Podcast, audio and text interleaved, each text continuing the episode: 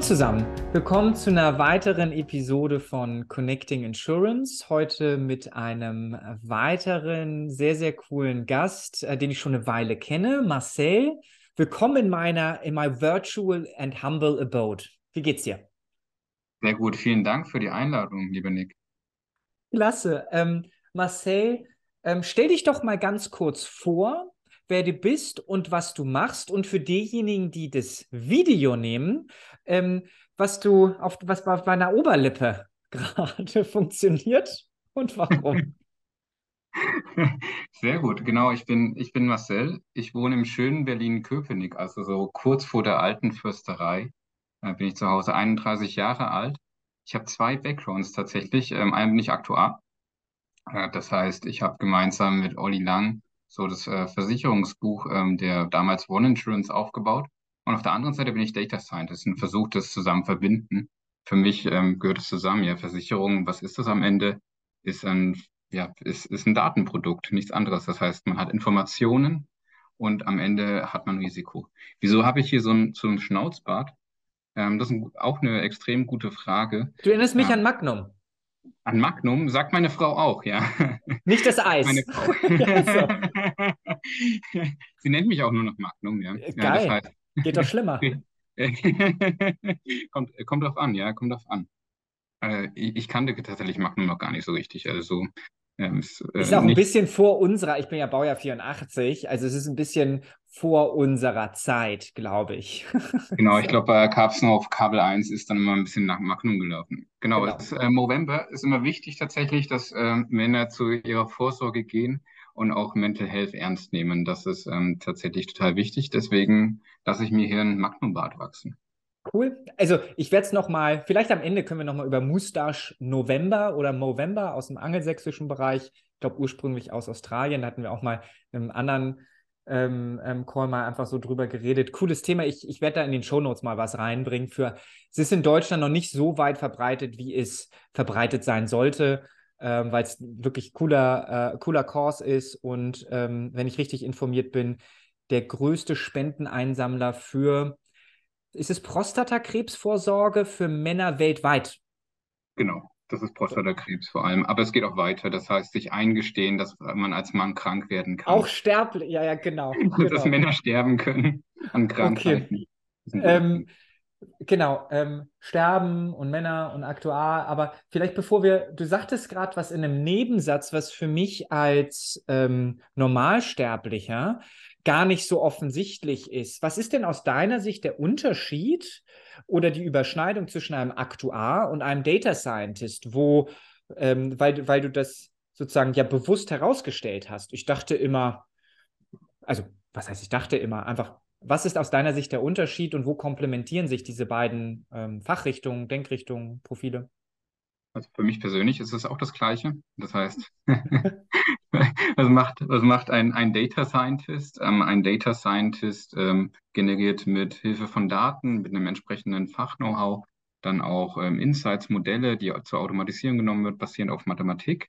Ähm, das macht ein Aktuar auch. Was tatsächlich der, so ein kleiner Unterschied oft ist, ist, dass äh, nicht alle Aktuare ähm, besonders extrem technisch sind. Das heißt, es gibt auch Aktuare in der Regulatorik, ähm, in, F ähm, in Solvency 2 oder IFS 17.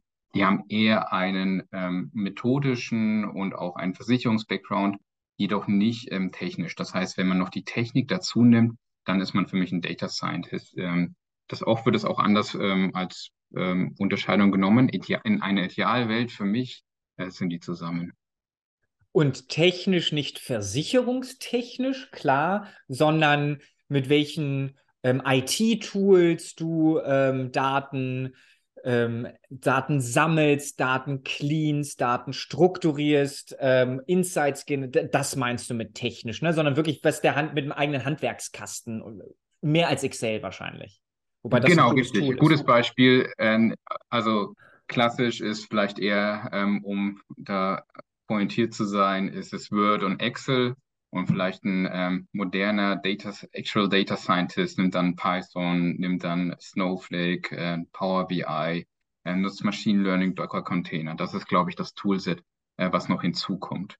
Ähm, rein methodisch und fachlich sind die natürlich sehr nah beieinander. Und ich mag die Unterscheidung gar nicht. Idealerweise ähm, arbeitet man auch zusammen, wo wir auch später dann, glaube ich, noch ein Gespräch drauf zukommen. Ja.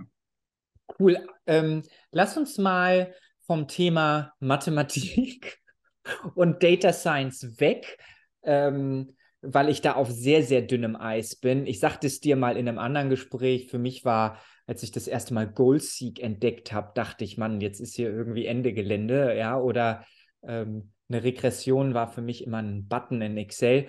Ähm, das ist der Vorteil, wenn man in, in, in England studieren darf da ist das ein bisschen toolbezogener ähm, und da wird methodisch gar nicht so viel hinterfragt. Fand ich super. Ähm, auch Texas Instruments, cool, so mit Taschenrechnern und so weiter.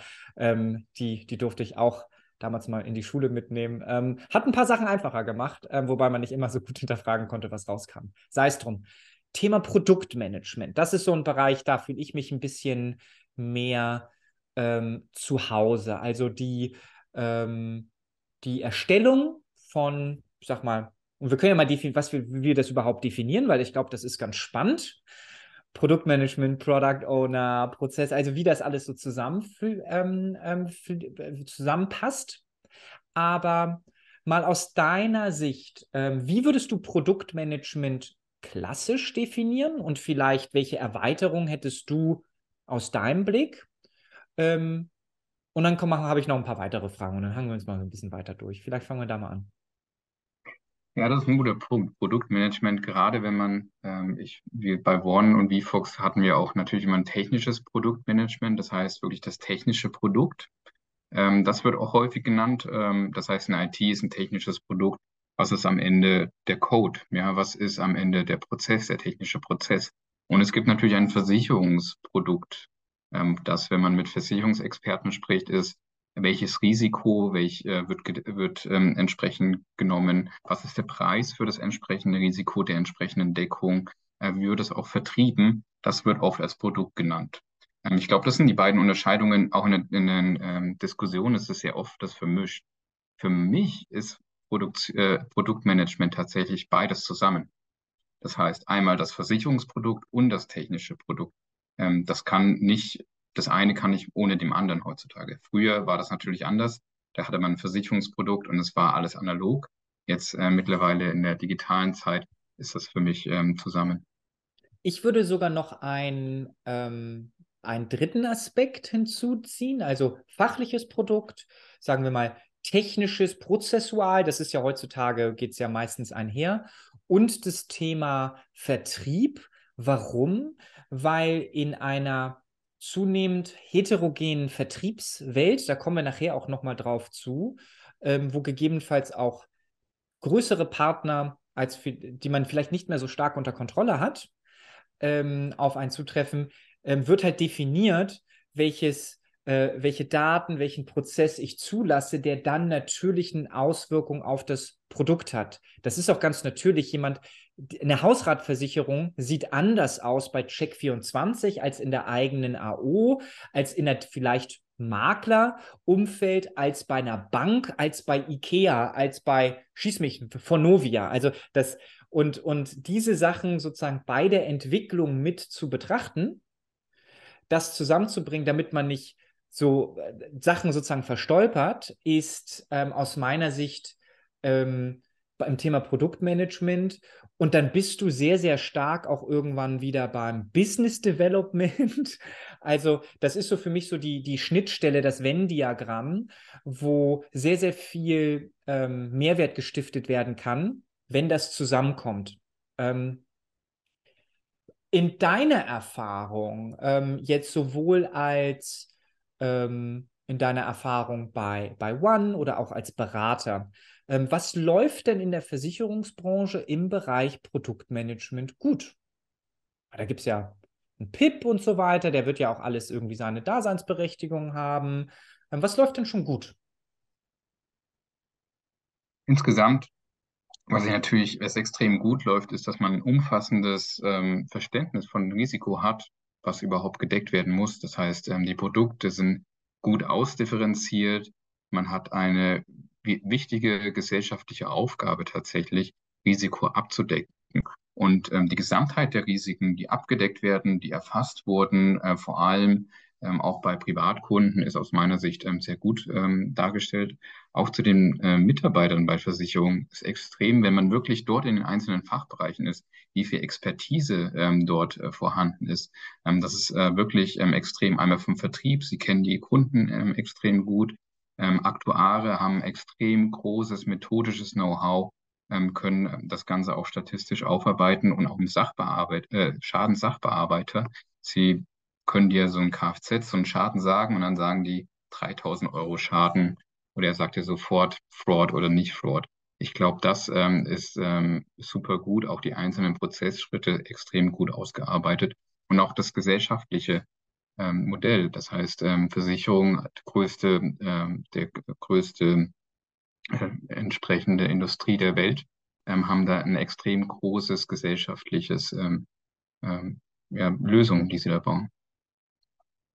Ich finde den Punkt immer ganz, ganz, ähm, den letzten Punkt, oder also den hattest du ja auch eingangs gesagt, ich finde den ganz wichtig, weil das ist so etwas, ähm, ich ja auch, bin ja auch Versicherungskind und das, du wirst natürlich durchaus mal mit Häme ähm, konfrontiert, wenn der ja, Versicherung äh, zocken ab und so ein Lemonade zum Beispiel hat ja auch ganz stark versucht, sich dort gegen ähm, die, als, als wäre das ein sozusagen Geschäftsmodell, wo der Kunde und der Versicherer im ewigen wie, äh, Zwist zueinander, zueinander stehen, ähm, was ich im Übrigen überhaupt nicht so sehe.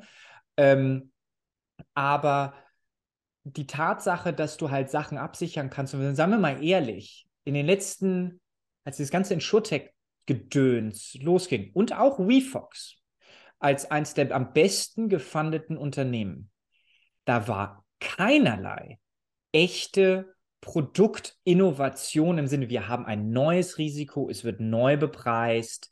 Ähm, und das ist gar kein Vorwurf, es ist einfach, da, weil we stand on the uh, shoulders of giants. Das wurde halt schon mal seit dem Lloyds Coffee House sind sich Sachen überlegt. Ich glaube, es gibt das Thema Cyber, geht neu, ähm, aber selbst Sachen so wie Prävention, das ist alles nichts Neues. Und ich glaube, da sich nochmal zurücknehmen, dass alles Geld der Welt nicht plötzlich neue, vielleicht ein bisschen parametrisches Gedöns auch noch, wobei das kenne ich auch noch. Cat Bonds hatte ich auch noch schon an der Uni.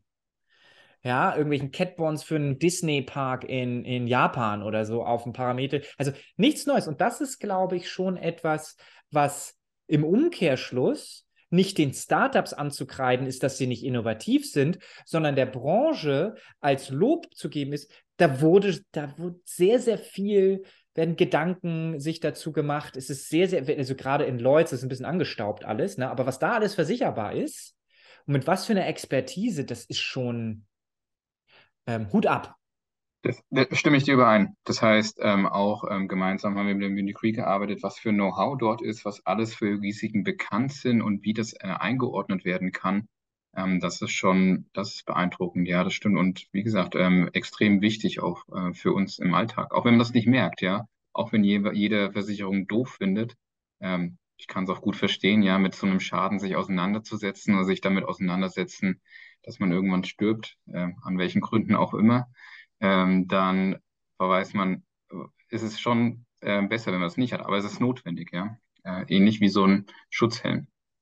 Genau, aber bedeutet das im Umkehrschluss, was machen wir beide denn noch? Wenn schon alles erfunden und alles perfekt und wir eigentlich nur noch die sozusagen die, die Vorgenerationsdividende absurfen. Ähm, wo wo gibt es denn Verbesserungspotenzial an, aus deiner Sicht?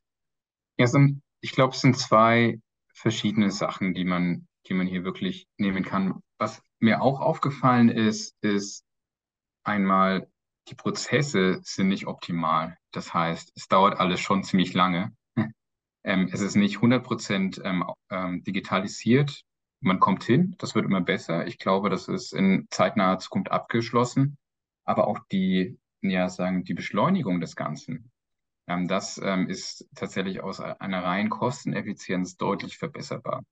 Das heißt, das kann man mit Technik, mit KI, mit Daten deutlich anpassen. Das ist, glaube ich, wenn man sieht, auf der Kosten-, auf der Effizienzebene ähm, total herausfordern. Und ich glaube, das ist vielleicht so der Standard-Berater-Case. Ja, macht das so ein bisschen kosteneffizienter. was man aussehen kann, ist natürlich, was interessiert einen? Der Kunde möchte als gesamtheitlich betrachtet werden. Das heißt, der Kunde, den interessiert es nicht, ob es ein Kfz-Produkt, ähm, eine Haftpflicht, eine Vollkasko oder eine Teilkasko ist. Der möchte ein Auto haben ähm, und er möchte gerne, wenn das Auto kaputt ist, möchte er ein neues Auto vor der Tür haben. Das, das ist sein Bedürfnis. Und ich glaube, und dann hat er noch ein Haus. Ja, das Haus idealerweise wird das ähm, Haus versichert und das Auto entsprechend auch ähm, wird dann vor die Tür genommen. Und eine Gesamtheitlichkeit des Kunden, daraus, glaube ich, entstehen dann auch neue Services, neue vielleicht Versicherungsprodukte, vielleicht technische Produkte, die man dann auch zusammen verbinden kann. Ich glaube, das sind die beiden Ebenen, die man verbessern kann.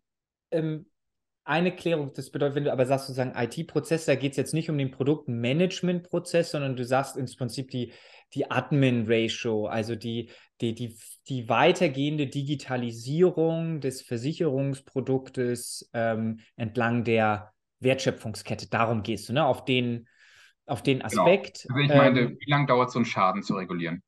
Also ein durchschnittlicher Kaskoschaden. Wie lange dauert das zu regulieren? Das könnte deutlich schneller gehen. Äh, wie lange dauert es, äh, bis ich meine Adresse äh, überall geändert habe? Das aus meiner Sicht ist das ähm, idealerweise muss ich nicht mehr hinschreiben, sondern ich hab, bin mit meinen ganzen Social Accounts und meinem Google Account eh schon allen vernetzt. Das sollte automatisch gehen. Ja, also das sind, glaube ich, ähm, und das kostet ja Geld. Sobald es jemand anfasst, ähm, ist das eine, äh, sind es Kosten, die anfallen. Und ich glaube, das äh, kann man reduzieren.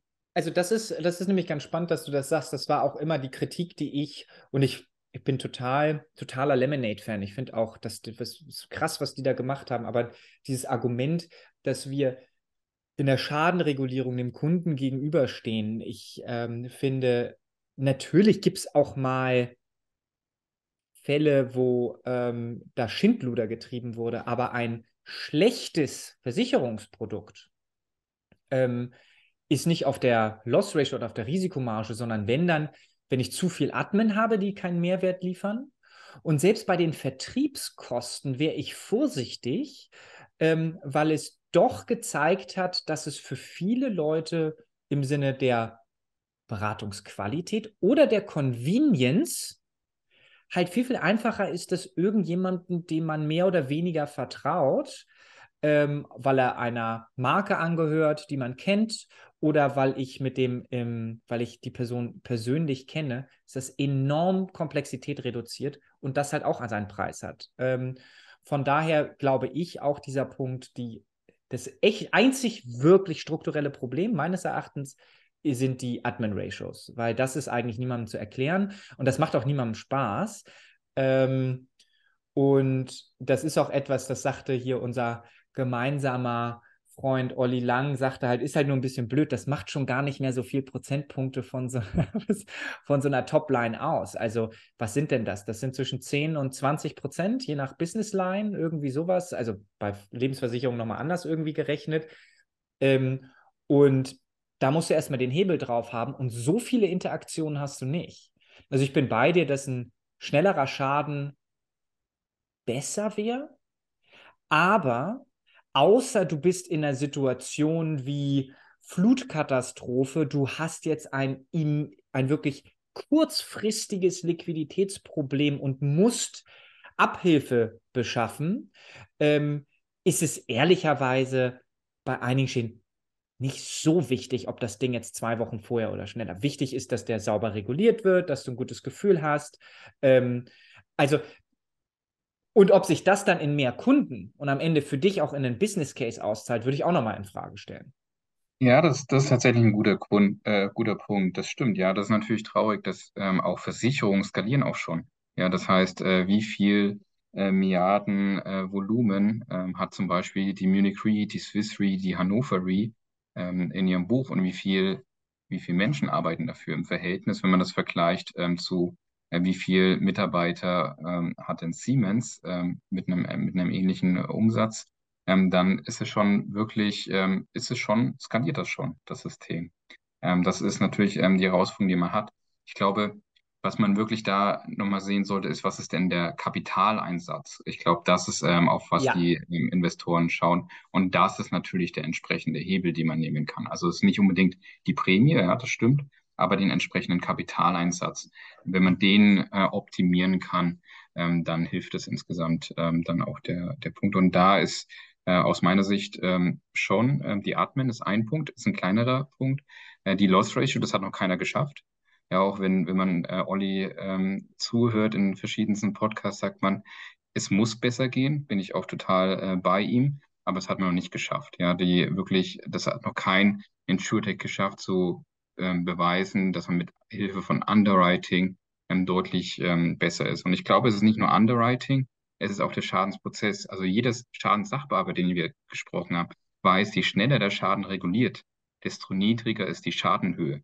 Das heißt, wenn man hier schnell im Prozess ist, kann man auch ähm, deutlich in den ja. Schadenbedarf einsprechen.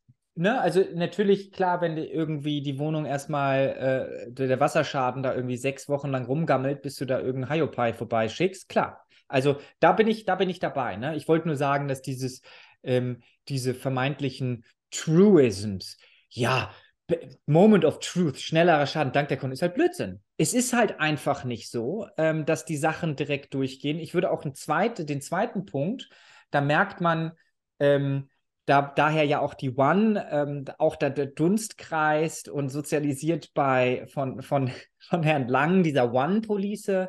Ähm, ich verstehe das äh, bis zum gewissen Grad, ist aber ähm, ich würde da nicht mein Unternehmen drauf verwenden. Also wenn ich Versicherungsvorstand wäre, würde ich nicht alles an diese One-Police setzen, weil ich glaube, was dem zuwiderläuft, ist das gelernte Verhalten auf einem, ich sag mal, auf irgendeiner Art von Produkt, mit dem ich mich nicht laufend auseinandersetzen möchte. Und ich glaube schon, dass die Leute halt, okay, das ist eine Kfz-Versicherung, das ist eine Hausratversicherung. Also jetzt meine, ne, irgendwie die Millennials, das, das haben wir irgendwie so verstanden, so vergleicht auch irgendwie ähm, ein Vergleichsportal. Da hast du auch das Gefühl auf Choice, ne, dass du ein paar Sachen vergleichen kannst und dem wirkt selbst ein Mehrwert von einer, von gegebenenfalls Bündelungsrabatten und so weiter entgegen. Und deswegen glaube ich, bei Versicherungen würde ich immer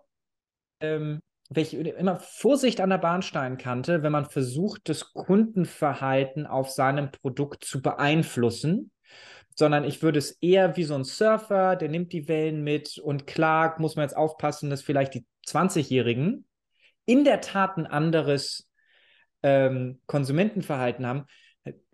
Die brauchen aber halt erstmal noch ein bisschen Stuff, den die versichern können, weil so lange bleiben die meisten Versicherungsvorstände auch nicht da, bis man irgendwie den 20-Jährigen außer seinem Gadget und seiner Reise irgendwie durchversichert hat. Aber ähm, ich würde nicht versuchen, den Kunden umzuerziehen.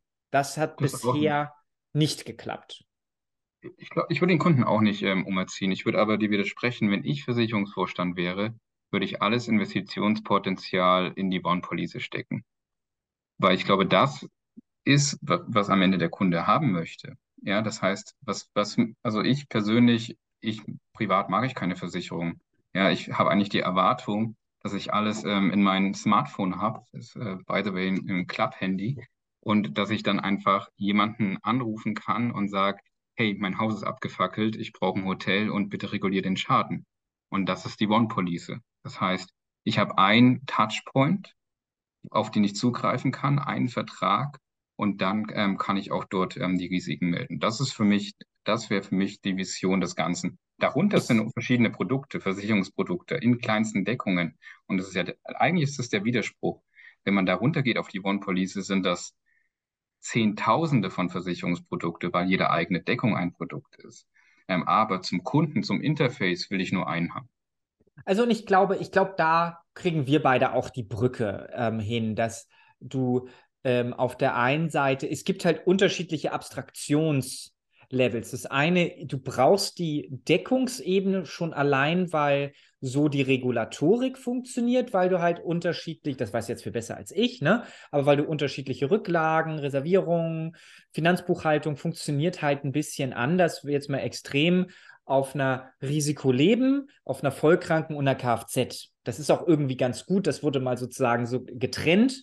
Jetzt kann man sich sagen, und das ist ganz spannend, die meisten, jetzt bleiben wir mal in Deutschland, ähm, Versicherungsnehmer, ich meine, das waren irgendwie acht von zehn oder neun von zehn, haben überhaupt keinen Stress, alles von Versicherer, von ihrem Versicherer zu bekommen. Überhaupt kein Thema. Blöd ist nur, wenn du jetzt ankommst mit einer One-Police und sagst, die ist überhaupt nicht mehr vergleichbar mit dem Thema, das du jetzt hast. Und das bedeutet, ich glaube, du musst diese One-Police als so eine Art Aggregator verstehen, aber auch verstehen, dass die wenigsten Kunden sich laufend wieder mit ihrer Risikosituation beschäftigen wollen, außer sie haben halt die, die bekannten Lebensevents, irgendwie erster Job, erstes Haus, erstes Kind, Heirat, bla, ähm, Eltern irgendwie im Pflegeheim, ne? also diese, diese, diese Punkte. Ähm, und dass du den Einstieg in die One-Police von deiner, keine Ahnung, äh, Hook 24 Telematik-Police nehmen kannst und sagen kannst, das, weil damit habe ich mich mal beschäftigt, ich habe mich auf ein Teilrisiko, wo ich jetzt keinen Bock habe, ist das miteinander zu vergleichen, was nicht ganz vergleichbar ist. Und ich glaube, dann wird es, und so atmest du die Sachen im Prinzip rein ähm, und kannst dann ähm, allein aus, ähm, wie Risikostreuung funktioniert, ein, ein sozusagen wirklich auf der Loss Ratio beziehungsweise auf den Kapitalbedarf hinter den Produkten auch echt Mehrwert stiften. Ähm, aber ich glaube, du musst halt den Kunden da abholen, wo er heute ist. Und das meine ich mit umerziehen. Nicht plötzlich zu sagen, du musst jetzt zu uns kommen und komm, einfach mal alles kündigen und zu mir. Wir haben nur noch nicht alle. Wir haben nur drei Produkte bis jetzt drin. Die an, also, ne, das muss man, glaube ich, auch verstehen. Ähm, und dann bin ich aber dabei, das ist, ähm, und machen ja ehrlicherweise, also es das heißt dann Bündelungsprodukte. Ähm, und ich glaube, eine DVAG, zu der kann man jetzt stehen, wie man möchte, macht das ja recht erfolgreich mit dieser ganzheitlichen Beratung. Ähm, ich kann dann, ich muss sagen, ich habe leider die Böhmermann-Folge dazu gesehen, deswegen bin ich da irgendwie auch ein bisschen beeinflusst. Ähm, tut denen sicherlich Unrecht, aber ähm, ja.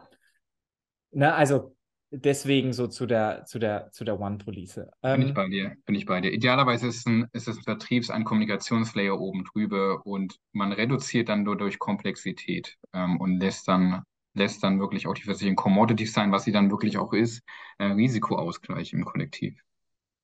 Würdest du sonst sagen, beim Thema Produktmanagement oder generell, gibt es noch etwas, was wir vergessen haben oder sagen, sonst könnte man ja sagen, Prozesse, IT müssen optimiert werden, sind wir auch dran, das ist ein Prozess.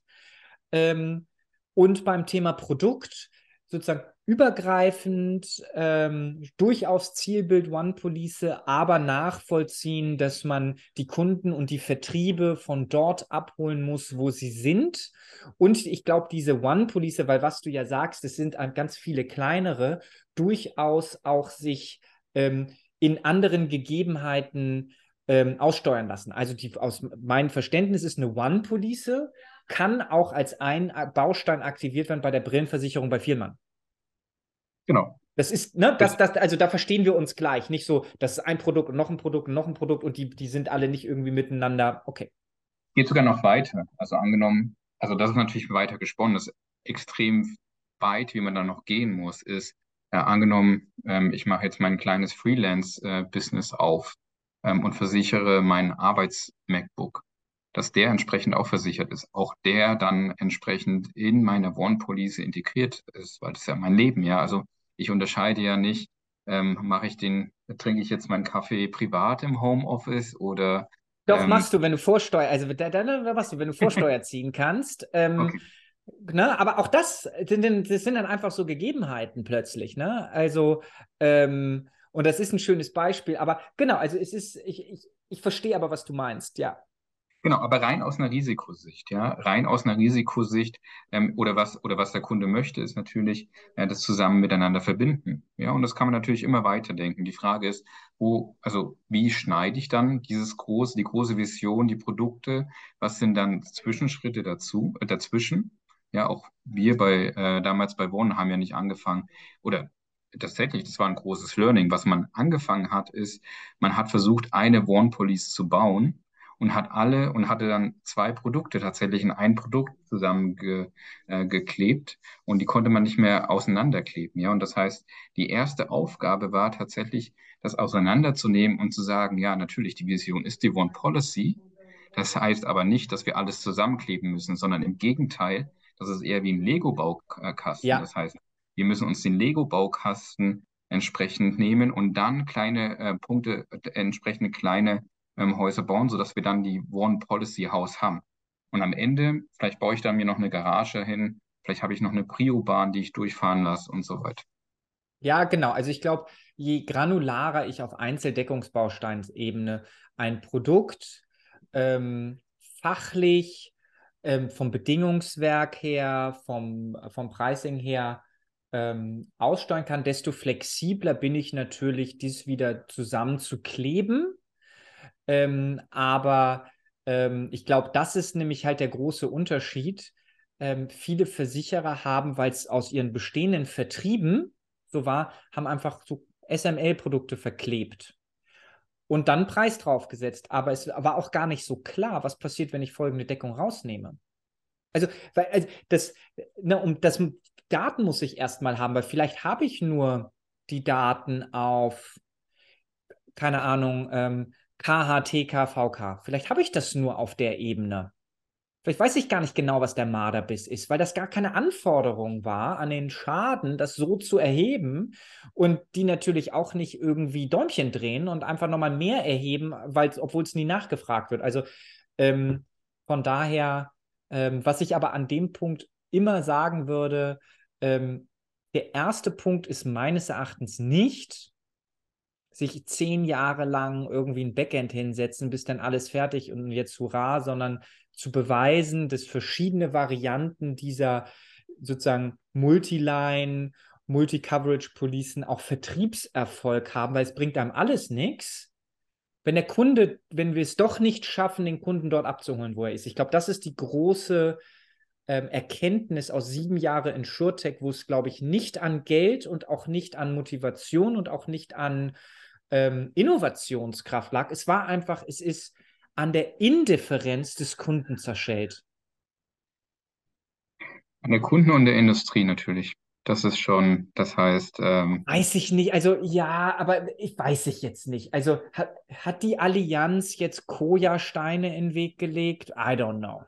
Nein, nein, nein, das nicht, das nicht. Ich glaube, ich glaube da, also man hatte auch eine faire Chance insgesamt. Also das, äh, das meinte ich nicht. Ich meinte damit, nicht die Industrie, weil irgendein Player gegen irgendjemand anders ist. Also hier habe ich auch das Gegenteil als Erfahrung. Die, die Versicherungswelt ist extremst kooperativ. Deswegen finde ich es auch immer schwierig, wenn man sich hinstellt und sagt, hey, ich bin der Größte und alles, was ihr gemacht habt, ähm, das ist total Quatsch die ganzen Jahre. Das heißt, so ein total äh, in, äh, undifferenziertes ähm, Auftreten ist total ähm, ähm, schwierig. Auf der anderen Seite, die Produkte sind halt verklebt. Also das heißt, ja. die Produkte sind gerade verklebt. Das heißt, man hat, man hätte Lego-Bausteine, ja, nur leider hat man sie zusammengeklebt, ja. Und jetzt äh, möchte man diese einzelnen Lego-Bausteine äh, wieder auskleben oder man versucht sein eigenes Haus zu bauen und braucht eine Mischung. Also manchmal muss man die, die, die äh, den Kleber lösen und manchmal kann man selbst oben drauf bauen.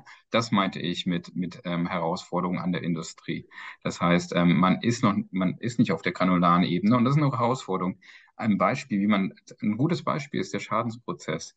Ähm, du sagtest, ähm, ja, vielleicht wird einfach nur auf Vollkasko, Teilkasko, wenn man Glück hat, Vollkasko, Teilkasko. Oft ist es nur äh, Liability, das heißt Haftpflicht und äh, Kasko unterschieden. Aber man hat, man hätte die Informationen, ja, die sind in den Texten. Das heißt, man kann natürlich mit ähm, Neural Net äh, Language Learning, kann man hier die im Nachhinein auch ähm, die, die Schäden herausnehmen und ähm, drauf transformieren. Das ist ziemlich schmerzhaft, ja. Das ist so ein bisschen Legostein herausnehmen ähm, und wieder entkleben. Aber das ist eine Möglichkeit, wie man dem angehen kann. Ähm, by the way, das ist eine Möglichkeit, auch KI anzuwenden, ohne in KI-Lab zu gehen, sondern dann hat man auch einen direkten Mehrwert, ähm, der dann auch ähm, ähm, dann ein Produkt darstellen können in der Automatisierung finde ich, also, und da kommen wir gleich nochmal drauf zu, ich finde es, ähm, ich kaufe das.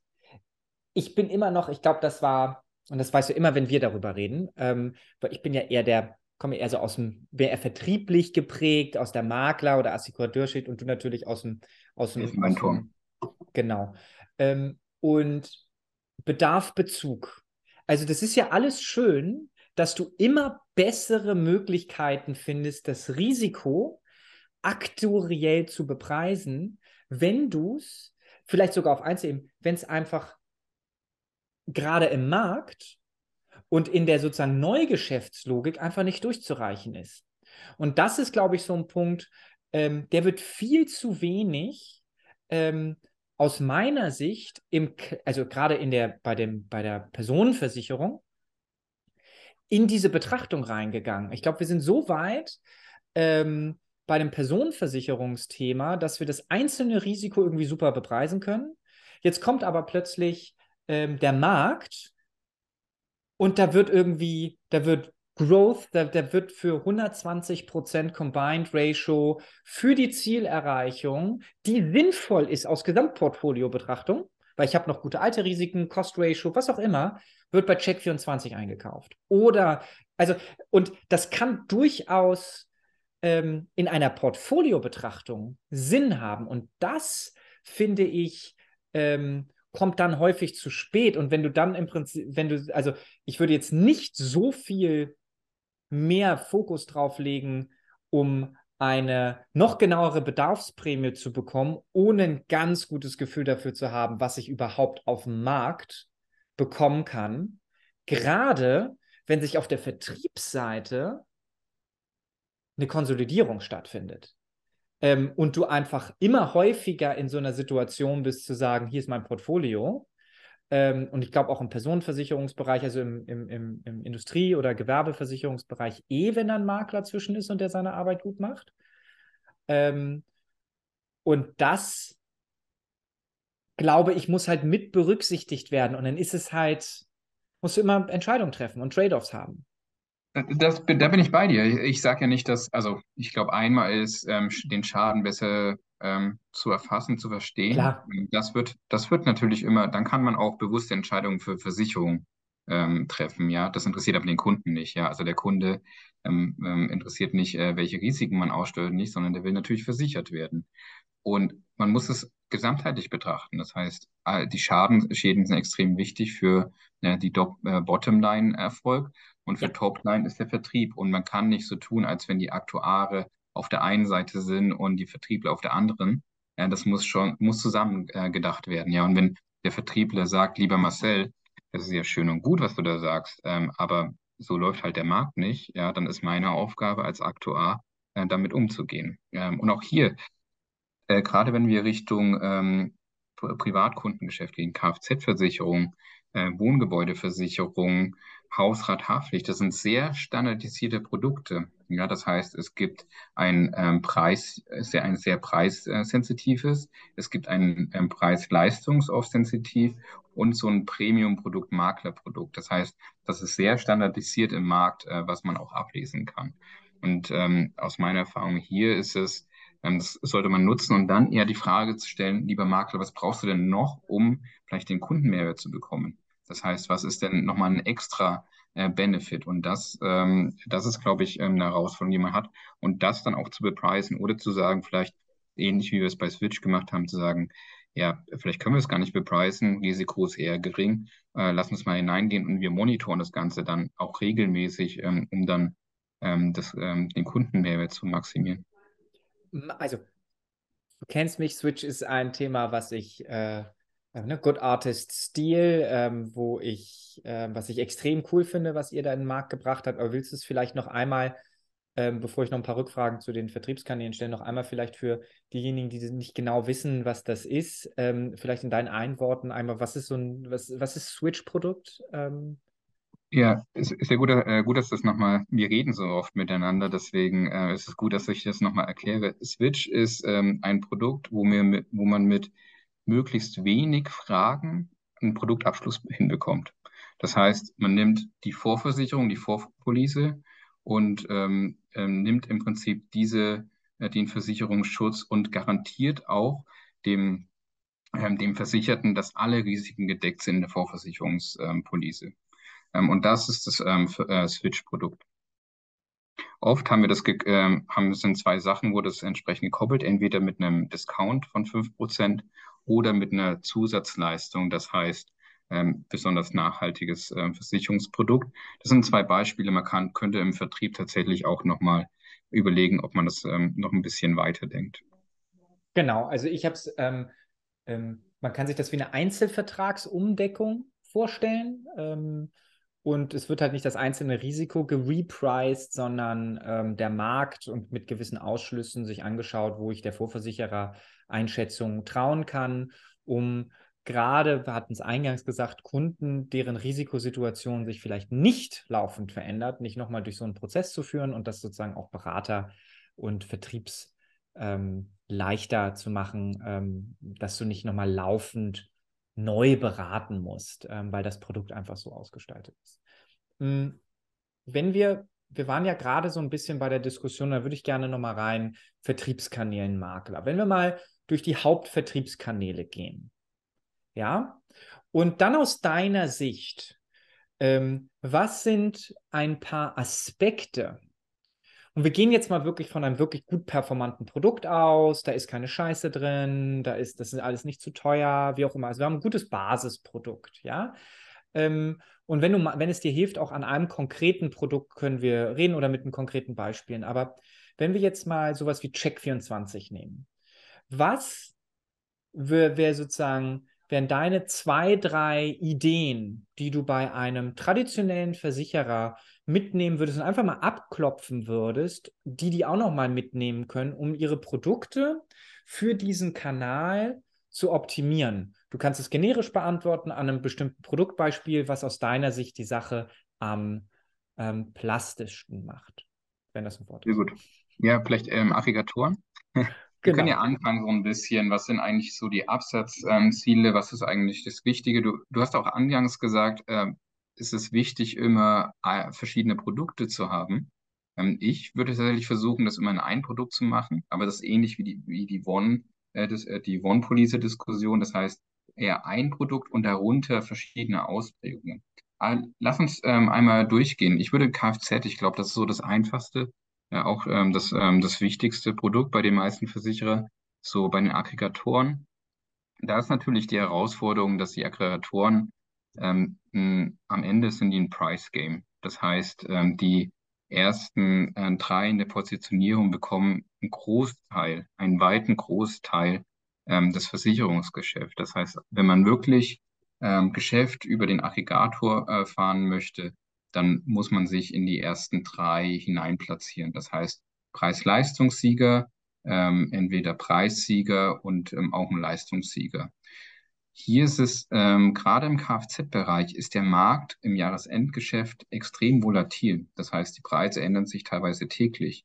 Und ähm, hier ist es extrem wichtig, den Markt zu monitoren, zu verstehen, was macht eigentlich der Markt und wie stehe ich denn mit meinem Preis? Ja, das heißt, welche Risiken bekomme ich gerade? Ähm, was ist denn die Loss Ratio der einzelnen Risiken? Ähm, und das sollte zumindest auf einer täglichen Ebene passieren. Das heißt, automatisiert mit einem en entsprechenden Dashboard, ähm, um dann auch reagieren zu können. Das heißt, den Preis anpassen zu können. Das kann einmal sein, dass man einfach insgesamt immer zehn Prozent höher oder niedriger geht. Das wäre sozusagen der erste Ansatz. Man kann auch so weit gehen, dass man sagt, ich habe so ein gutes Verständnis über die einzelnen Segmente. Ähm, ich weiß, ähm, welchen Preis ich nehmen kann und welchen nicht ich nehmen kann oder was auch tatsächlich ähm, insgesamt im Risikoausgleich sinnhaft ist, ähm, das wirklich ähm, darzustellen. Ich glaube, das, also Check24, ähm, auch Verivox, die Aggregatoren, ist aus meiner Sicht ein starkes ähm, Technical Game, den Markt beobachten, auf der Marktseite wie auch auf, der, ähm, auf dem technischen Preis, ähm, auf den aktuellen Preis. Ich hätte mal ein paar Fragen. Ähm, du sagtest gerade Top 3. Ähm, könnte man, aber ich habe auch gehört, dass Check24 recht teuer ist. Also die wissen auch, was sie da anliefern und könnte sogar fast eine Strategie sein, ähm, wenn du es jetzt nicht auf Volumen optimierst, dass man ganz bewusst sagt, unter folgenden Prämissen bin, also ich suche mir erstmal einen aus und ich springe auch dazu, weil ich glaube, erstmal, man kann nicht auf allen dreien sein. Oder man muss sich irgendwie einen aussuchen. Oder kannst du auch auf allen dreien oben sein? Ich glaube, das muss man offen diskutieren mit Check24. Okay, okay. So, ähm, aber dass man halt sagt, wenn meine Kriterien ab dem Punkt, wo mir das Geschäft zu, zu teuer wird, warum ähm, abfallen, dass man dann fast bewusst dennoch sich überlegen sollte, auf der ersten Seite zu sein, weil man so einen ähm, Abstrahleffekt hat, ähm, der mir, ich glaube, man kann den nicht genau beziffern, aber du hast so, so Free Branding im Prinzip, wenn du zumindest auf der ersten Seite ist, sodass du sagst Top 3, aber danach versuch die vier zu, also so fast, und das könnte auch eine Strategie sein, und das weiß ich jetzt nicht, ob es ein Unterschied ist, ob du vier, fünf, sechs oder sieben bist, aber fast zu sagen, aus Branding-Gesichtspunkten, bleib immer noch mal auf der vier. Keine Sorge, da kriegst du das Geschäft nicht. Ähm, aber du hast den Branding-Effekt. Habt ihr das mal, ist es lohnenswert, das für sich auszutarieren oder ist das einfach Spinnerei? Ich habe nie in den Aggregator Produkte eingestellt, deswegen. Ja, das ist ein guter Punkt. Das ist ein guter Punkt. Das heißt, ähm, das setzt natürlich voraus, dass man ähm, einen starken Direktkanal hat ähm, mhm. oder einen ähm, starken ähm, AO oder einen starken Maklerkanal. Und dann ist es ähm, durchaus relevant. Das heißt, wenn es natürlich, wenn man einen entsprechenden Preis hat, idealerweise sind die auch ähnlich, gerade im Makler und im ähm, Check24-Markt ähm, müssen vergleichbare Produkte auch den gleichen Preis haben. Und ähm, das ähm, ist, ist ein guter Punkt, das sollte man auf jeden Fall beachten. Und das wäre dann eine weitere Ebene. Also man, ähm, was, über was ich gesprochen habe, wie optimiere ich den einen Kanal? Und was du angesprochen hast, wie optimiere ich denn mein Gesamtvertriebsergebnis? Und das genau. ist eigentlich der, und das ist der gute Punkt, das ist eigentlich viel wichtiger. Wie optimiere ich mein Gesamtvertriebsergebnis? Und dann ist, eine, ist das eine gute Möglichkeit, ähm, hier vielleicht auf eine andere Positionierung gehen, zu gehen. Aber auch hier ist es extrem wichtig, wirklich ähm, zu tracken, zu welcher, an welchem Zeitpunkt war ich zu welcher Position, an welcher Stelle. Ja. Um das dann auch auf die anderen Vertriebskanäle, wann sind denn die Abschlüsse? Ja. Das heißt, das muss man miteinander verbinden. Also das hört sich, das ist ein, eine extrem wichtige, aber herausfordernde ähm, Daten, ähm, Datenherausforderung. Wenn man das gut macht, ja, kann man ähm, gut auch dann das Geschäft schreiben. Man kann dann sich auch überlegen, wie hoch gehe ich dann auf Check oder auch nicht. Ähm, und dann ist Check ein, also dann ist der, der, den Punkt, den man bekommt, den Absatz von Check 24.1, äh, aber man sieht das Gesamtergebnis. Und das Schöne ist, dann gibt es kein richtig oder falsch mehr. Eben. Weil dann ist es nämlich basierend auf der Marke, äh, wie man aufgestellt ist im Vertrieb. Ähm, das heißt, das ist dann immer individuell äh, das Ganze. Und das meine ich, also dass das, ähm, das ist dann ja das Spannende, also dass es eben nicht ist, du kannst nicht sagen, Check funktioniert oder nicht. Ich glaube, was du sagen kannst, allein mit einem Digitalversicherer und vermeintlichen riesig günstigen Adminquoten nur Check zu machen, geht nicht. Insbesondere, also doch geht, wenn du Zielsegmente hast und nicht irgendwie ähm, massiv Topline an den, das ist kein VC-Case. Ich glaube, du kannst, kommt auch, kommen wir auch gleich, in, in UK gibt es extrem geile Leckagemodelle, wo du ganz bewusst sagst, ich hole mir hier 100, ich hole mir da 200, aber das ist halt kein VC-Case, ne? Das ist ein, das ist halt das ist ein schöner Versicherungscase, ähm, um nur, also ich sag mal so, ist ein Assekurateurs-Case eigentlich, weil für die meisten Versicherer äh, das zu, auch zu klein ist. Aber das sich zu überlegen, was das eigentlich für eine Auswirkung hat, und ich, ich habe da, ähm, ich weiß nicht, ob ich es nochmal zusammenkriege, ähm, ich habe da von ähm, Kollegen gehört, die sagten, die haben gleiche Produkte, das ist wichtig, ne, weil die gehen, also du, das, das, das Digitalprodukt ist dann auch das AO-Produkt. Also du hast keine sozusagen, ähm, du, in Anführungsstrichen, du verarscht nicht mehr deine AO-Kunden nur, weil sie nicht suchen. Ja, sondern du hast die gleichen kompetitiven Produkte im Sinne von, ähm, was du fürs Risiko bepreist, jetzt nicht für die, für die, für die Provision. Ähm, und ich meinte, dass der sowas sagte wie 20 Prozent mehr Spillover auf dem Kernvertriebskanal. Und das ist dann natürlich spannend. Und ich glaube, du solltest jetzt auch nicht anfangen und sagen, okay, verstanden. Jetzt buddeln wir uns mal drei Jahre ein und bauen eine geile Data-Plattform. Erstmal einen geilen Data Lake, ein geiles CRM, weil wir haben ja die ganzen Daten nicht. Und die müssen ja alle in Echtzeit sein. Und dann werden alle so, oh cool, jetzt lass mal das Geld ausgeben, was die anderen reinnehmen, sondern erstmal, das ist ja eine Hypothese, dass das gut klappt und wir wissen noch nicht, wie viel. Also erstmal sagen, wir nehmen uns mal ein Projekt, wir gucken uns mal einen Zeitraum an, da würfelt ihr mal das zusammen. Da sind wir vielleicht auch echt nur 70 Prozent accurate. Also erstmal gucken, stimmt das überhaupt, bevor man hier immer, super, also Capabilities aufbauen. Egal, ob es irgendwie einen Case treibt. ähm, das Zweite, was du Da sagtest, bin ich das kurz zu dir, da bin ich voll bei dir, ja. Also ich bin, du weißt, ich mag Technologie, aber I Ende muss know. dann, muss ein Business Case dahinter stellen, ja. Und la pour la, äh, das kann man in der Uni machen. Ja, das muss natürlich, ähm, man muss Und das sehe ich auch bei vielen Kunden tatsächlich. Es wird sehr lange, jahrelang in der, ist man in der Konzeptionphase. Und mein Wunsch ist eher zu sagen, fangt doch mal an. Ja, also fangt mal an äh, mit einem klaren Risikomitigation, aber es ist wichtig, reinzukommen und anzufangen. Ähm, und ja, dann kann man die Technologien auch nutzen. Da braucht man oft nicht. Man muss es abklären, das muss alles ähm, sauber sein, auch konzeptionell sauber.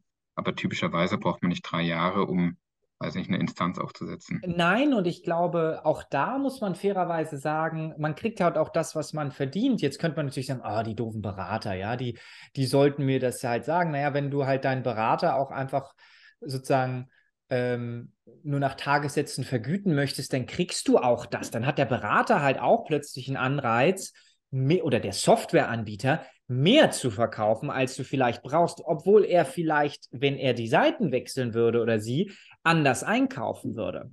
Ähm, das ist ja ganz spannend, aber auch dann sich zu überlegen, ja, dann hol dir doch die Leute und macht ein Mischmodell und sagt, es gibt Arbeitsansatz, Time and Material, wird abgedeckt.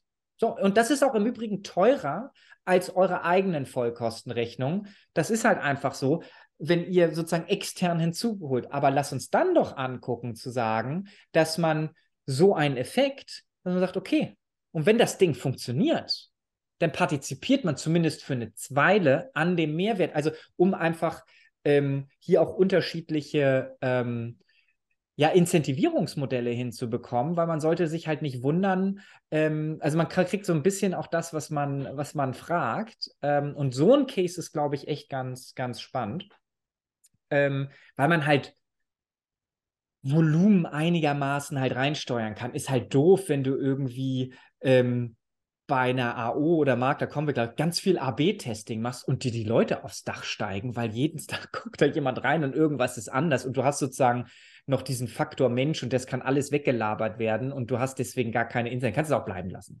Ja, also Ja, das musst dich dann ja auch den Daten, die dann rauskommen ähm, und vielleicht auch vorher, das kannst du ja vorher dir überlegen, was du dann machst, weil einfach nur auf die Daten zu gucken. Also wir wissen ja, was wir tracken und dann können wir uns überlegen, was ist, wenn 15, 15, 20 rauskommen. Das kann man sich ja vorher überlegen. Ich fand aber einen anderen Punkt gerade noch ganz spannend, den du sagtest, dass selbst beim Aggregatorprodukt du eben nicht drei Produkte machst, sondern auch ein Bündel. Und meine, meine Frage an dich, hast du mal, ähm, ich habe folgendes Stat, ähm, kommt aus der Schweiz, Kfz-Versicherer geht durch, du konntest den Schutzbrief abschließen, wurde nicht gemacht. Vier Stunden, drei bis vier Stunden nach Abschluss, ist ein Schweizer Case, muss man sagen, muss, ne, kam eine SMS. Wir haben uns Ihre Versicherungsdeckung nochmal angeschaut. Im Übrigen sind Sie sicher, dass Sie das nicht machen. Wollen Sie das noch einschließen? Ich meine, Sie haben 20 Prozent der Kunden nochmal auf diesen Baustein umgedeckt. Wir haben ähnliche Erfahrungen mit so Abandoned Card ähm, im, im Bereich Gadget-Versicherung. Da halt auch die Frage, ich kenne jetzt, ich kenne jetzt die Verhandlung auch nicht mit einem Check 24 und so weiter, aber dass man sagt, selbst wenn du durch ein SML-Produkt durchgehst aus der Vergleichslogik, kannst du nochmal so ein Second Chance-Thema reinsetzen und zu sagen, möchtest du nochmal einschließen? Dafür brauchst du aber natürlich prozessual die Logiken, weil ich sag mal, Police schon gedruckt und in der in DHL abgeliefert, ist natürlich Kacke für so ein Modell. Vielleicht, vielleicht eine Sache. Ähm, also die Antwort auf deine, kurz auf deine Frage danach. Äh, die Produkte auf Check24 würde ich tatsächlich unterschiedlich nennen. Also ich würde es, Ja. wenn es drei verschiedene gibt, dann ist es natürlich ein Compact, ein Ja, ähm, Comfort oder Comfort Plus, wenn man ähm, noch in der alten äh, One-Logik ähm, ist. Also das heißt ein Preis, ein Preis-Leistung und ein ähm, Leistungssieger. Nur aus einer technischen Sicht sollte das ähm, gleich sein, sodass man den Aufwand minimiert, nicht, dass man auf einmal drei verschiedene Produkte im Backend ja. hat. Ähm, zu deiner zweiten Frage, kann man nicht ähm, auch den entsprechenden Lead ähm, generieren. Und das ist ein Unterschied. In der Schweiz kann ich mir das sehr gut vorstellen. Ja, das sind die Aggregatoren typischerweise eine Lead-Generation. Das heißt, es ist nicht der direkte Abschluss, ähm, der da passiert, sondern es ist zumindest, soweit ich das noch weiß, vielleicht hat sich das jetzt geändert, ähm, ist es ähm, so, dass man ein Lead bekommt und dann ist man verantwortlich für den Abschluss als Versicherer. Mhm. Das ist ein Unterschied ähm, zum deutschen äh, Markt. Ähm, hier, das ist auch aus meiner Sicht ein großartiges Service in Check24 ähm, be ähm, bekommt, ist zu sagen, ja, ähm, der Abschluss ist direkt ge ähm, getroffen und ist auch die Erwartung von Check24, dass man entsprechend polisiert. Ja. Ähm, das ist der Unterschied. Und dann sprichst du ja noch was an, wenn dann die Kommunikation passiert, ähm, darf man den Kunden angehen oder nicht. Da kommt es natürlich ähm, darauf an, in welchem Verhältnis man äh, zu Check24 oder zum Aggregator steht. Ist es auch hier, ähm, gibt es innerhalb, äh, also Kfz, soweit ich weiß, ist es vor allem ein, ähm, hat man, zahlt man den einen Vertrag und bei anderen, bei den anderen Kompositsprachen ist es eher ein Maklerverhältnis. Ähm, und wenn es ein Maklerverhältnis ist, glaube ich, äh, gibt es ja. gewisse Regeln, wie man den Kunden anspricht. Äh, bei Kfz ist das anders. Jedoch generell, unabhängig von den Details, ähm, ist es denkbar. Ja, das ist ein guter Punkt. Das heißt, wenn man im entsprechenden Abschluss ist, wieso nicht den Kunden nochmal anfragen und sagen, hey, wir wissen ja eigentlich, ähm, wenn du ein Kfz-Produkt hast, ähm, vielleicht, oder du hast ein Teilkasko, ist es vielleicht nicht besser, ein Vollkasko zu haben äh, für dein, für dein Tesla, ja. Also äh, ist äh, deutlich, deutlich smarter. Gibt es noch etwas auf dem Aggregator, ähm, was aus deiner Sicht wichtig, also auch da, es gibt natürlich, das ist, das muss man laufend beobachten, das ist kein Projektthema, deswegen geht es jetzt nicht darum, dass man sozusagen da Leute drauf haben muss, um, um sozusagen das zu managen. Aber gibt es aus deiner Sicht noch irgendwie einen anderen Punkt, bevor wir vielleicht mal zu Makler gehen? Die Produkte sind sehr standardisiert. Das heißt, äh, Sonderlocken werden, werden nicht ausgezahlt. Also das heißt, standardisiertes Produkt, ähm, das ist extrem wichtig. Hier sollte man wissen, wie viel das auch kostet. Ähm, ähm, das ist tatsächlich aus meiner Sicht schon ein Projekt, das Aufsetzen des entsprechenden Setups. Das ist nicht trivial dass man wirklich ready ist, ähm, um schnell zu agieren. Ähm, ich würde ist es, ich würde es vielleicht anders formulieren, aber korrigiere mich. Ich glaube, du musst bei Check24 ähm, alles, was nicht im Bewertungskaraster drin ist, nicht anliefern, aber durchaus, die haben ja manchmal so Marketing-Sonderlocken. ICO oder Kündigung oder irgend so ein anderes Gedöns, die halt mit rauffahren, weil am Ende entscheidet Check24, wie dein Produkt ausgesteuert ist, nicht dein eigenes Aktuariat. Und das wäre halt total Panne, da irgendwie zu sagen, ja, äh, ich kann das jetzt nicht machen, weil ähm, da geht mir meine AO aufs Dach. Da würde ich sagen, ja, kannst ja der, der AO kannst ja gerne anbieten, dass sie täglich kündbare Policen anbieten. Ob die da Bock drauf haben, I don't know, ja. Ähm, aber ähm, ich glaube grundsätzlich, ähm, so würde ich es, glaube ich, definieren, weil da gibt es durchaus mal so ein paar Sonderlocken ähm, in den gerade benannten Sachen, die ähm, anscheinend Absatz treiben, weil die so Kampagnen fahren manchmal, oder? Genau, richtig. Das sind dann für mich, also das ist dann aber abgestimmt auch mit, äh, mit Check24. Ja. Und das ist eigentlich ähm, eine bewusste ähm, Entscheidung, dann die Deckung anzubieten. Und das ist eigentlich ein guter, ähm, guter Switch, wenn wir Richtung Makler gehen. Ähm, was ist äh, wichtig ähm, aus meiner Sicht äh, bei Maklern? Und hier gibt es zwei Sachen, einmal Maklervergleichsportale ähm, und Makler. Äh, Maklervergleichsportale sind ähnlich tatsächlich wie so ein Aggregator aus meiner Sicht. Der Unterschied hier ist, ähm, es ist nicht so extrem sensitiv auf Platzierung. Das heißt, man muss in einer guten Platzierung sein. Ähm, jedoch ist hier Brand, auch das, Ver, Ver, ähm, auch das Verhältnis zwischen Makler und Versicherung deutlich wichtiger. Ähm, der Makler weiß natürlich, welche Schäden wurden denn eigentlich ausgezahlt und bei welchen Versicherer ähm, wird es nie passieren. Und ähm, das ist auch der Mehrwert, den der Makler ähm, dann bekommt, dann innehat. Und hier würde ich ganz klar sagen, hier ist es eine Mischung aus wirklich äh, Verhältnis zwischen Versicherung und Makler und ähm, dann ähm, so ein Aggregatorengeschäft. Ähm, sehr hast, ähnlich, aber nicht gleich. Hast du einen, ähm, ein paar Beispiele, inwieweit ein Nafi als Beispiel andere Kriterien, also ich denke mir jetzt, ich baue jetzt ein Kfz-Produkt, dann sage ich, okay, Check24, ich muss die Kriterien verstehen. So. Verivox auch. Ist vielleicht nicht 100% deckungsgleich, deswegen sollte ich das verstehen, damit ich sozusagen nicht beim einen Produkt ähm, überpace. Jetzt bin ich bei Nafi.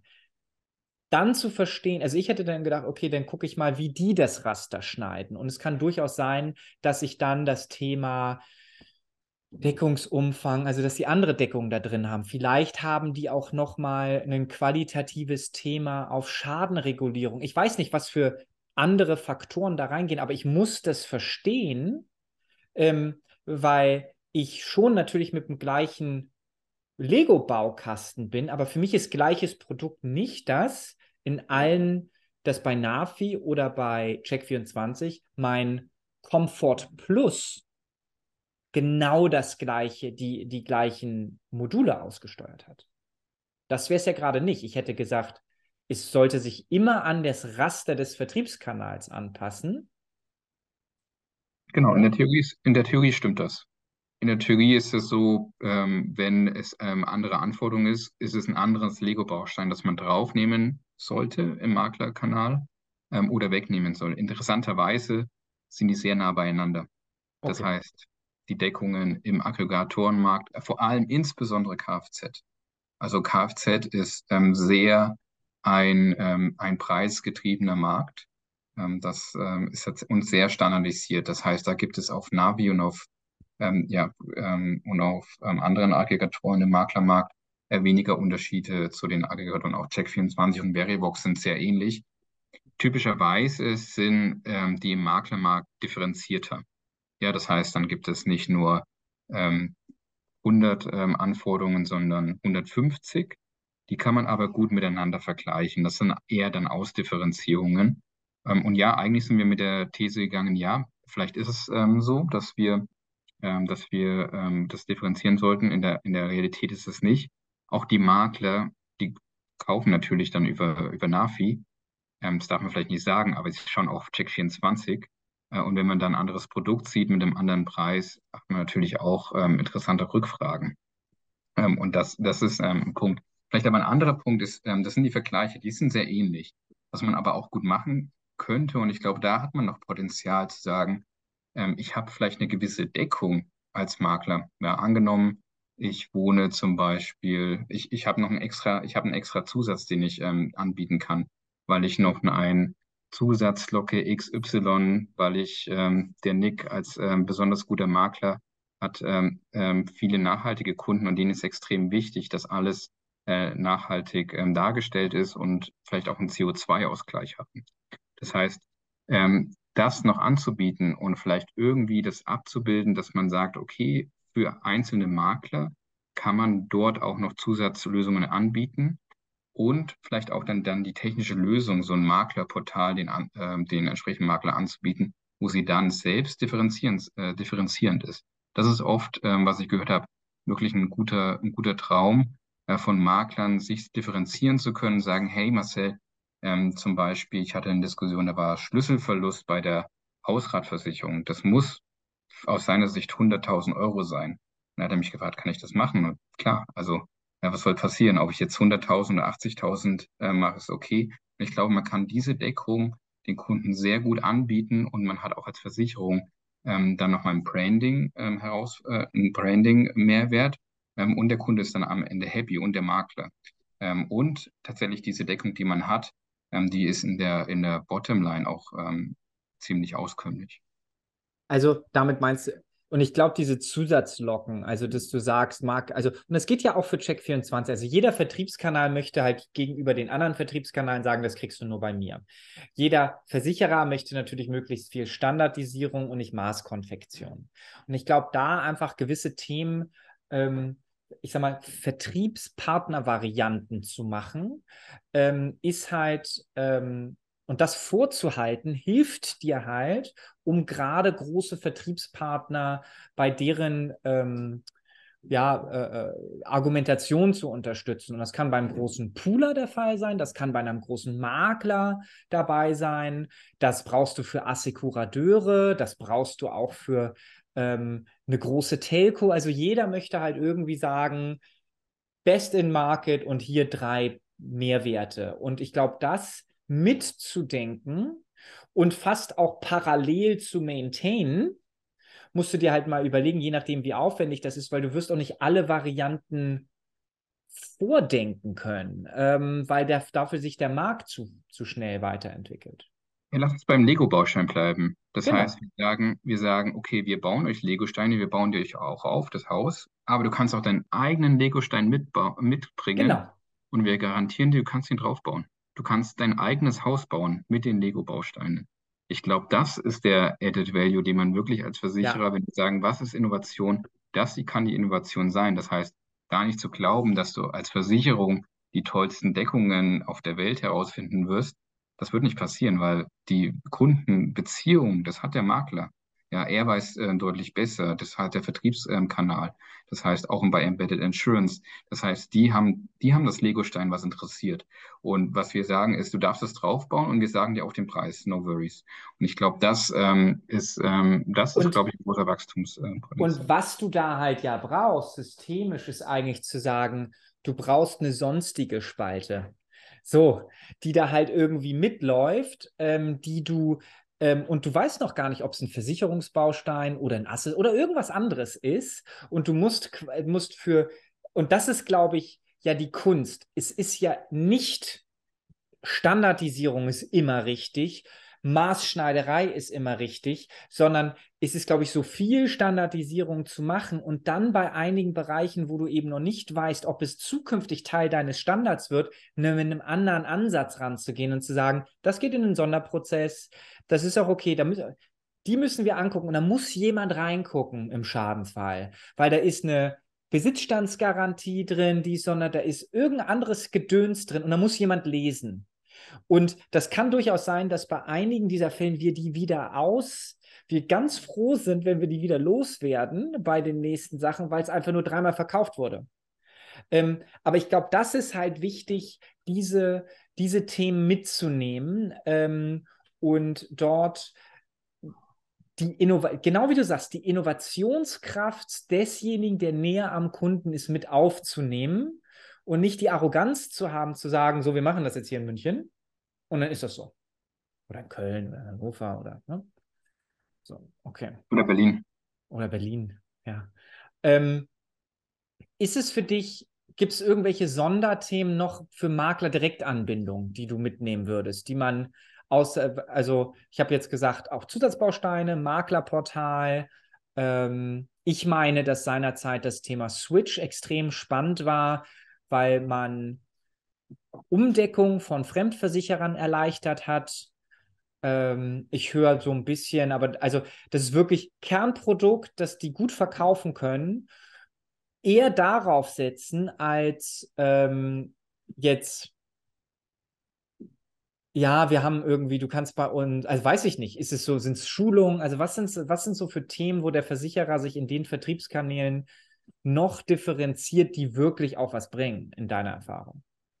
Ja, Vertrauen am Ende. Also ich glaube, ja. wieso ist denn, wieso ist ein Maklermarkt, wieso hat er denn deutlich bessere Loss Ratios als ein Direktkanal? Das ist Vertrauen, ja, weil am Ende sitzt man ähm, zusammen im Fußballclub, im Tischtennisclub, äh, an der, an der Bar zusammen und man reicht natürlich nur ähm, die Schäden bei seinem Kumpel ein, die wirklich einem widerfahren ist. Also das heißt, ähm, das ähm, ist Vertrauen. Äh, und ich glaube, dass auch, dass es Vertrauen innerhalb des Netzwerkes, das heißt in der Community, wo man ähm, zusammen ist.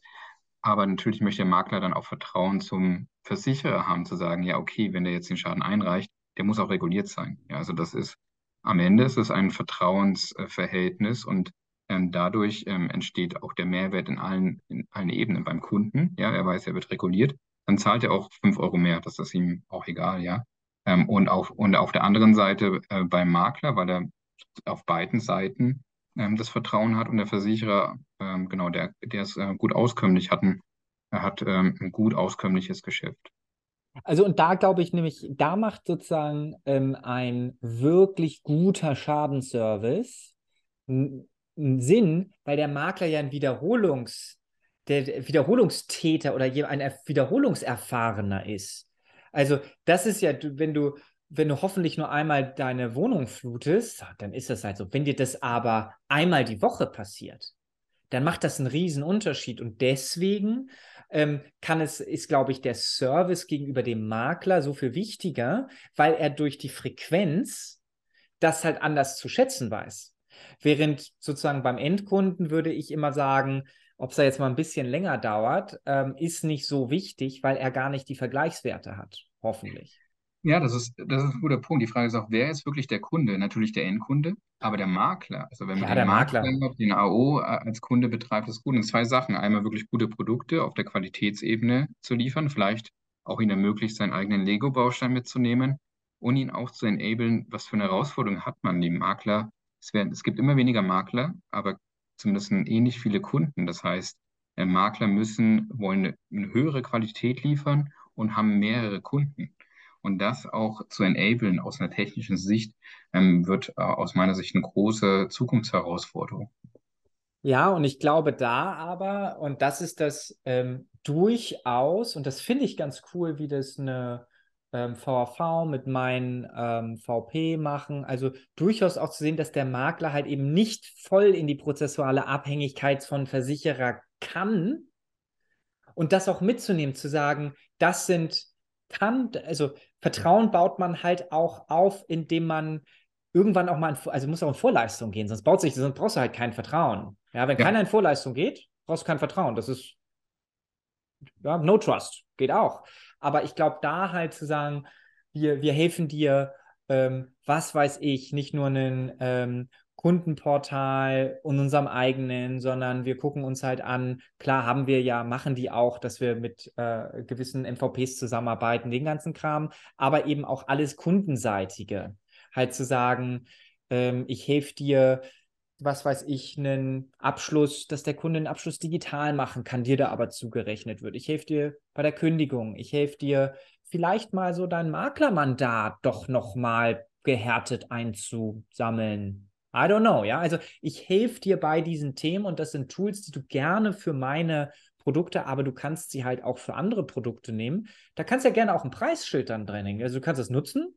Bei meinen ist es umsonst und bei anderen kostet es was. Also ich glaube, ähm, da einfach zu verstehen, dass der, dass der Makler halt mit mehreren spielen muss. Ja, agree. Mm, AO? AO ist extrem wichtig, dass das Produkt gut verständlich ist, gut im Prozess. Ähm, das ist, glaube ich, wenn wir, ähm, das ist ähm, auch eine gute Reihenfolge, die du da gewählt hast, von äh, den Aggregatoren sehr ähm, standardisiert, ähm, aber weniger direktes Kundenverhältnis zum Makler, so eine Mischung. Das heißt, ähm, Kundenverhältnis, aber auch ein gewisses Vergleichspunkt. Und AO ist ein reine persönliches ähm, Verhältnis. Das heißt, die Prozesse müssen gut sein, das Produkt muss gut sein, ähm, jedoch muss es auch ähm, einfach zu verständlich sein. Und hier wirklich würde ich auch darauf achten, dass man mit einer hohen Qualität möglichst viele Versicherungsprodukte ähm, auch ähm, vertreiben kann. Die Tools auf der Techno-Seite sind wahrscheinlich ähnlich wie, wie im Maklermarkt. Wenn man selbst ähm, das möchte, dass man selbst ähm, Tools, ähnlich wie es VV macht, die haben ja ein tolles ähm, Maklerverwaltungsportal, äh, dass man, und was macht man hier? Man kann hier seine Verträge verwalten. Ähm, das kann man auch für AO natürlich ähm, gut herüberrollen. Okay. Mm, ich gucke so ein bisschen auf die Zeit. Ich würde fast, auch wenn wir noch nicht, also wir haben noch nicht über Direkt gesprochen, wir haben noch nicht über Assekurateure gesprochen, können dann ja in den Show Notes oder Embedded Insurance, ähm, können, die ja, können die ja reinbringen. Ich würde hier mal ganz bewusst stoppen ähm, aber dir noch eine Frage stellen, bevor wir den Wrap-up machen. Nämlich, wir haben jetzt viel über Produkte und so weiter gesprochen.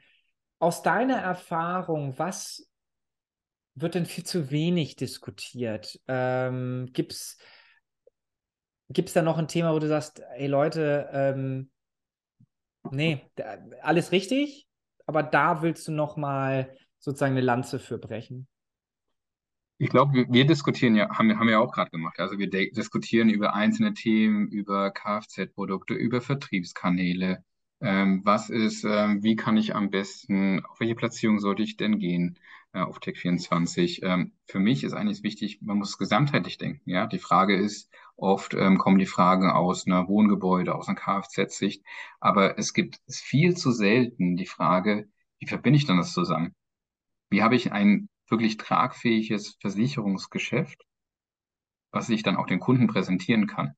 Weil dem Kunden, da, da ist man eine Versicherung. Das heißt, der unterscheidet nicht, welche Sparte man gerade ist. Und ich glaube, das wird mir immer zu wenig gefragt und zu wenig tatsächlich ähm, in Betracht gezogen. Woran liegt das, meinst du? Das liegt aus meiner Sicht sehr oft daran, wie so eine Versicherung organisiert ist, in Sparten.